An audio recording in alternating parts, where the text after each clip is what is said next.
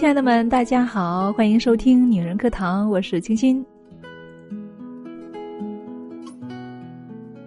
演员孙俪很熟悉吧？这是咱们大家都熟知的娘娘哈。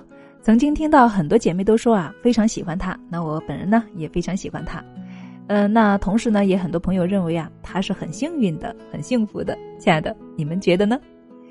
我想幸运的成分应该是有的哈，至少他得到了成为演员的机会，对吗？那么我们来设想一下哈，如果当年得到那个机会的不是他，而是我们自己呢？对，就是我们自己。那么导演当时看中的就是我们，哎，出演玉观音也好，出演甄嬛也好，我们能够接住这个机会吗？我们能够把这个角色给演好吗？答案肯定是不一定了吧，对吗？当然了，如果你真的很有才华哈，那么另当别论。其实想说的是什么哈，亲爱的们，任何时候啊，我们都需要机会，但是当机会来临的时候，我们能够接住它吗？我们需要机会没错，但是我们更需要为机会到来之时所做出。更多的努力和准备，不是吗？好了，亲爱的们，那么下面呢，就走入我们今天的节目，一起来分享来自作者司令同学的文章。孙俪不为人知的一面。最高级的生活是用爱过一生。镜头里面身着一件蓝色牛仔外套的孙俪。比荧幕中样子显得更加清瘦、优雅和随和。过去的十年里面，一个非科班出身、毫无背景、不混圈子的孙俪，靠着非常人的自律和努力，成为了八零后大满贯事后的第一人。从玉观音的安心，到甜蜜蜜的叶青，到甄嬛传的甄嬛，到影的小爱，孙俪尽管不高产，但是每一个角色啊，都让人印象深刻。而离开片场回归生活的孙俪呢，更是把日子过成了所有人理想的日子。从情感到事业，持家到育儿，养生到礼佛，瑜伽到出书，似乎没有一件事情是孙俪 hold 不住的。孙俪看似开挂的人生背后，有着无数次对人生轨迹的调整和改变。孙俪最大的幸运，是她深切的懂得，每一份相遇都是一份来之不易的爱，都是一份责任。你要脱颖而出，就一定会付出比别人多得多。一九八二年，孙俪出生于上海一湾小小的弄堂里面。五岁的时候就开始学习舞蹈，等到她十一岁，就开始代表上海东方小伙伴艺术团出访国外进行表演。当上文艺兵的孙俪呢，更是领舞了《荔枝飘香》，在全军汇演中拿下了二等功、三等功。只是令人没有想到的是。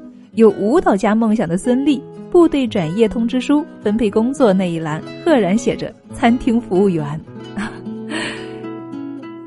回想起当时的岁月，我们眼中反复体验着失去和遗憾这般苦涩情绪的孙俪，却因为和第一只狗狗西西之间的相遇而找到了自己的归属。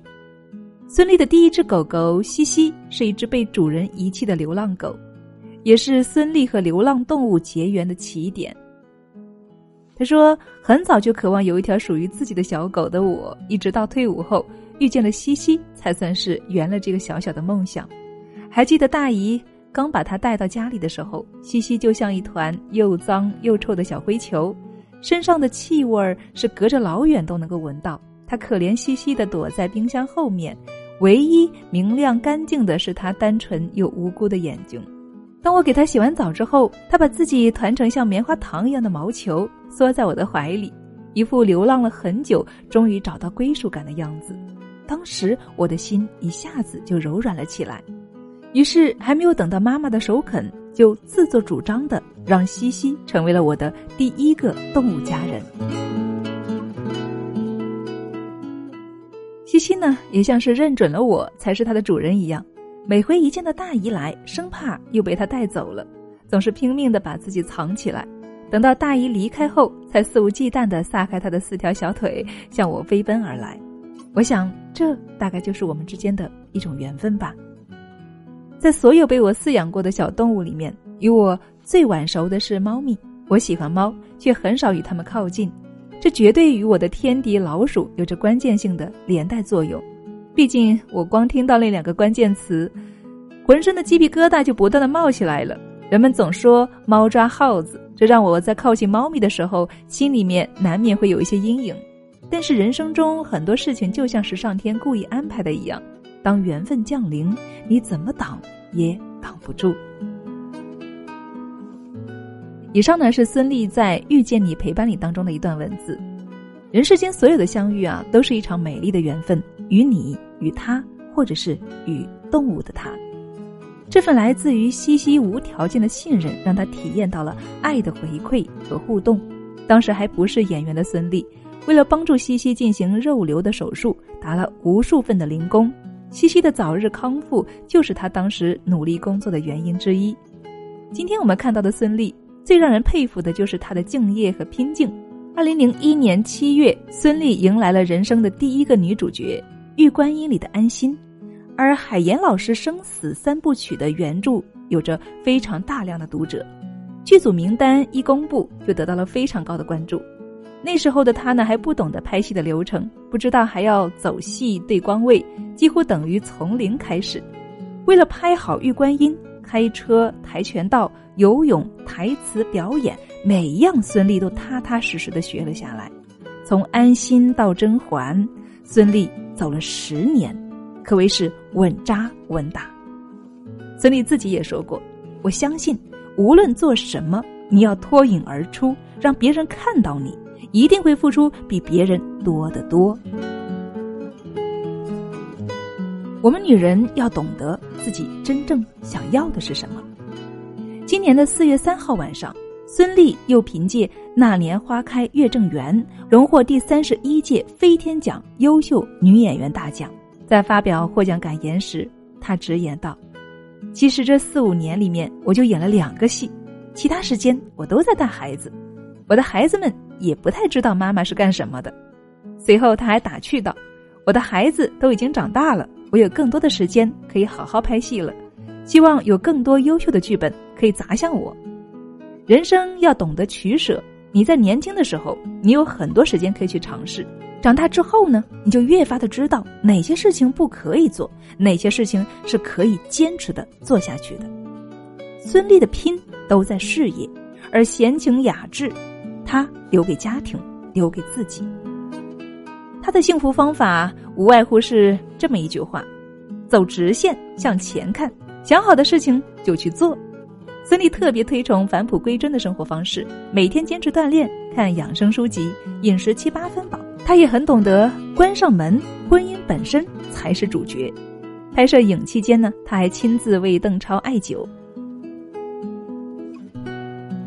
这对拼命三郎的夫妻档，把每一个相处的日子都变成了充满了仪式感。无数的网友都热衷于他们二人之间的互怼日常。邓先生外表搞怪顽皮，但是在私下呢，心底却非常的细腻柔软。孙俪家有一只叫做丫头的小狗，是邓超冬天拍戏时在中戏旁边的胡同捡来的。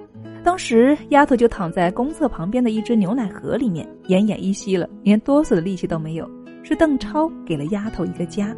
有一次家里的叶子要去做节育手术，邓超回家看见孙俪手机里给狗狗麻醉的视频，表情微妙。过了一会儿，居然扶着墙哭了。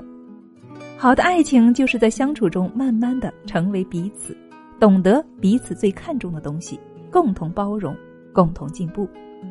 孙俪和邓超相恋十年，结婚七年，微博上张张合照都充满了甜蜜。